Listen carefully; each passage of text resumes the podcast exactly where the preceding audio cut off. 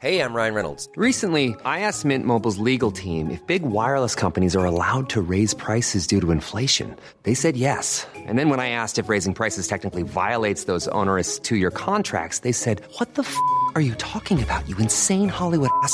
So to recap, we're cutting the price of Mint Unlimited from $30 a month to just $15 a month. Give it a try at mintmobile.com slash switch. $45 up front for three months plus taxes and fees. Promo rate for new customers for limited time. Unlimited more than 40 gigabytes per month. Slows. Full terms at mintmobile.com.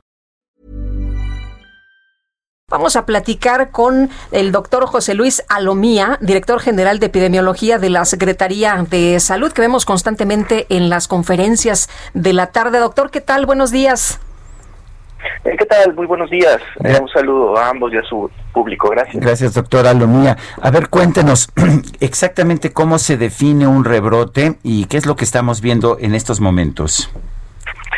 Sí, muchas gracias. Bueno, básicamente podríamos decir que un rebrote, un poco como su nombre lo, lo menciona, se refiere a que después de haber tenido un primer, una primera ola de contagios que en su momento generó un pico epidémico evidente, es decir, un pico se forma de una subida y de una bajada de una curva epidémica. Los picos, lógicamente, pueden tener diferentes alturas y, por lo tanto, diferentes magnitudes en función, lógicamente, de cuántas personas se habían contagiado en una eh, región geográfica correspondiente. Pero cuando nosotros vemos una elevación y luego un descenso y por lo tanto la formación de un pico, este descenso en un momento determinado puede tener diferentes comportamientos. Puede llegar hasta la parte inferior, es decir, similar a, cuando eh, se tenían condiciones antes de que se iniciara la ola de contagios, o puede en su momento tener una disminución, una caída en forma un poco más de tipo ondas, es decir, con periodos de mesetas que en su momento se pueden dar en este pico. Algo así está o ha sido el comportamiento de la curva nacional, recordando que además esta es la sumatoria y el resultado de las 32 curvas que suceden en cada entidad. Y entonces cuando estamos en este en estos puntos, es decir, cuando estamos en la bajada, ya sea a mitad, ya sea llegando a la parte más inferior o inclusive cuando alguna entidad está apenas empezando a descender de su primer pico, dependiendo de las condiciones de transmisión y de los contagios, estos entonces pudieran incrementar los casos y entonces podríamos empezar a observar una segunda ola o esa curva descendente podría empezar nuevamente un ascenso y este ascenso pudiera llegar a ser similar al primer pico, superior al primer pico o inclusive, como hemos visto por ejemplo en países de Europa, llegar a duplicar o triplicar el primer pico. Eso es lo que básicamente representaría en un momento determinado un rebrote. Doctor, eh, lo que tenemos en este momento es una aceleración de contagios. Todavía no hay una aceleración como tal a nivel nacional. Lo que podemos hablar sí es de un incremento en la transmisión y por lo tanto de los casos en algunas entidades eh, federativas, básicamente en ocho, pero de estas ocho, eh, las entidades que digamos más resaltan en función de haber tenido un incremento importante, al menos en las últimas dos semanas, está precisamente el estado de Chihuahua, tenemos también al estado de Zacatecas, tenemos también al estado de Nuevo León y tenemos también un momento determinado al estado de Coahuila. Sin embargo, eh, son diferentes magnitudes, es decir, diferentes casos. Hay que recordar que tenemos todavía, hasta el corte del día de ayer, 20 entidades federativas, o sea, la mayoría, más de la mitad, estamos hablando casi el 62% del país, que todavía presentan una tendencia descendente y un comportamiento descendente en sus curvas. Por lo tanto, no podemos hablar todavía de una situación nacional, más si destacamos que hay estados que están incrementando su transmisión. Eh, estamos viendo, sí, rebrotes claros en países de Europa. ¿En qué se equivocaron?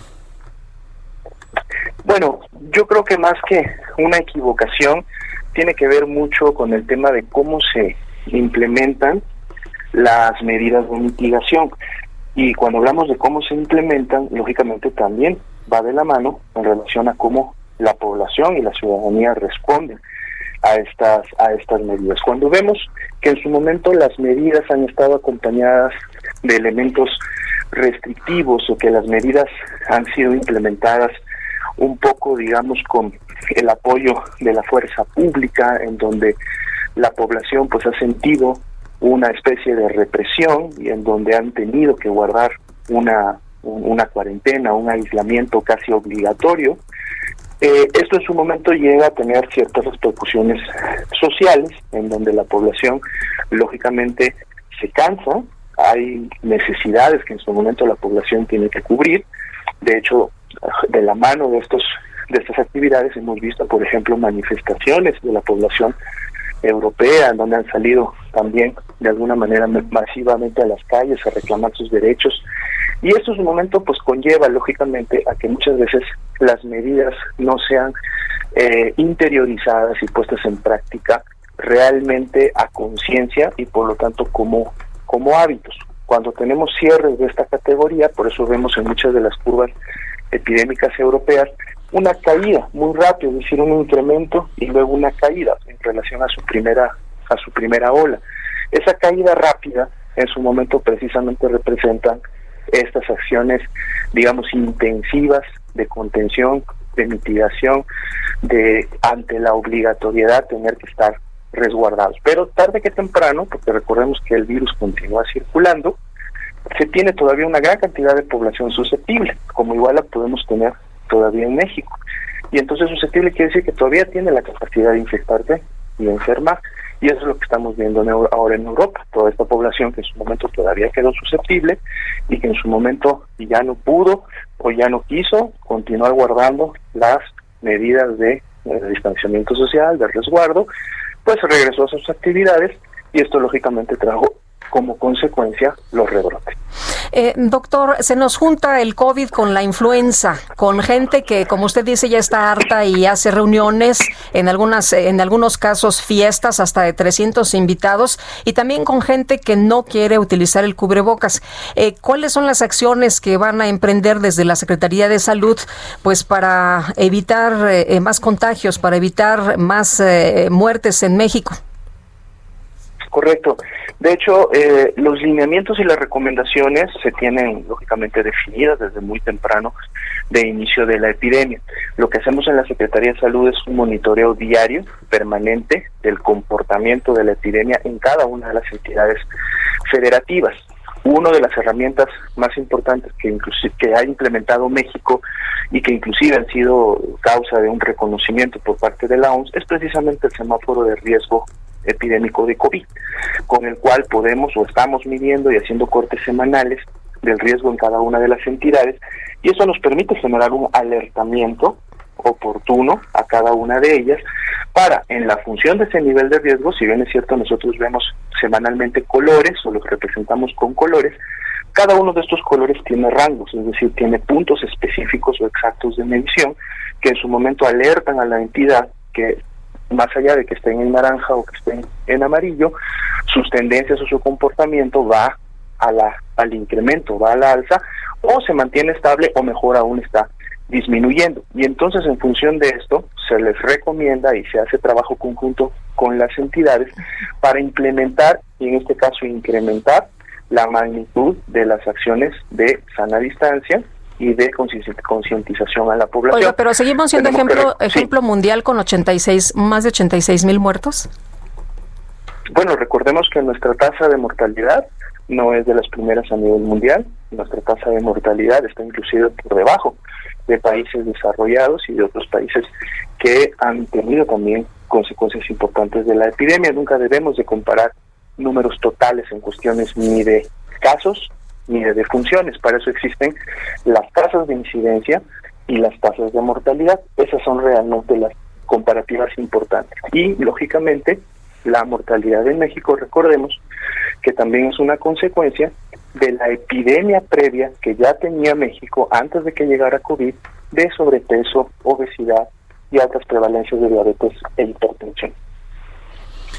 Eh, en un principio se previó que pues tendríamos quizás en un peor escenario 60 mil muertes, hoy estamos por arriba de las 80 mil. ¿Hay alguna idea de hasta dónde podríamos llegar a tener? Bueno, hay que recordar y que bueno la pregunta porque nos permite puntualizar.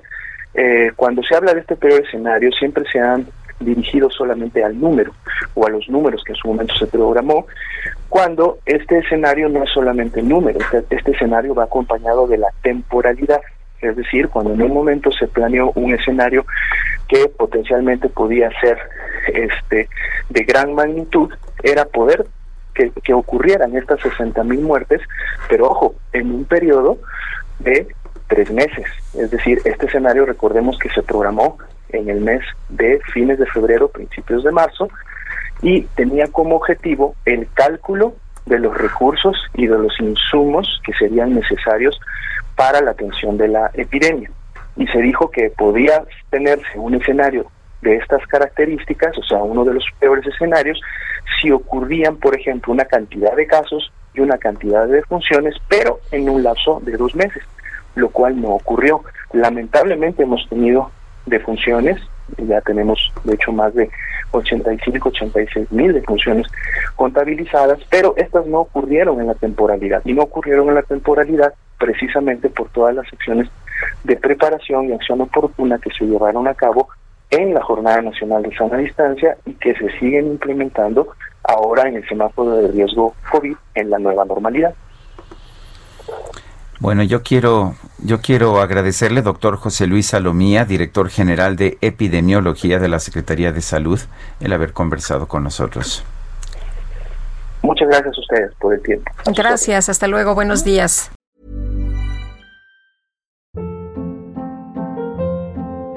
Hold up. What was that? Boring. No flavor. That was as bad as those leftovers you ate all week. Kiki Palmer here, and it's time to say hello to something fresh and guilt-free. Hello Fresh. Jazz up dinner with pecan-crusted chicken or garlic butter shrimp scampi. Now that's music to my mouth. Hello Fresh. Let's get this dinner party started. Discover all the delicious possibilities at hellofresh.com.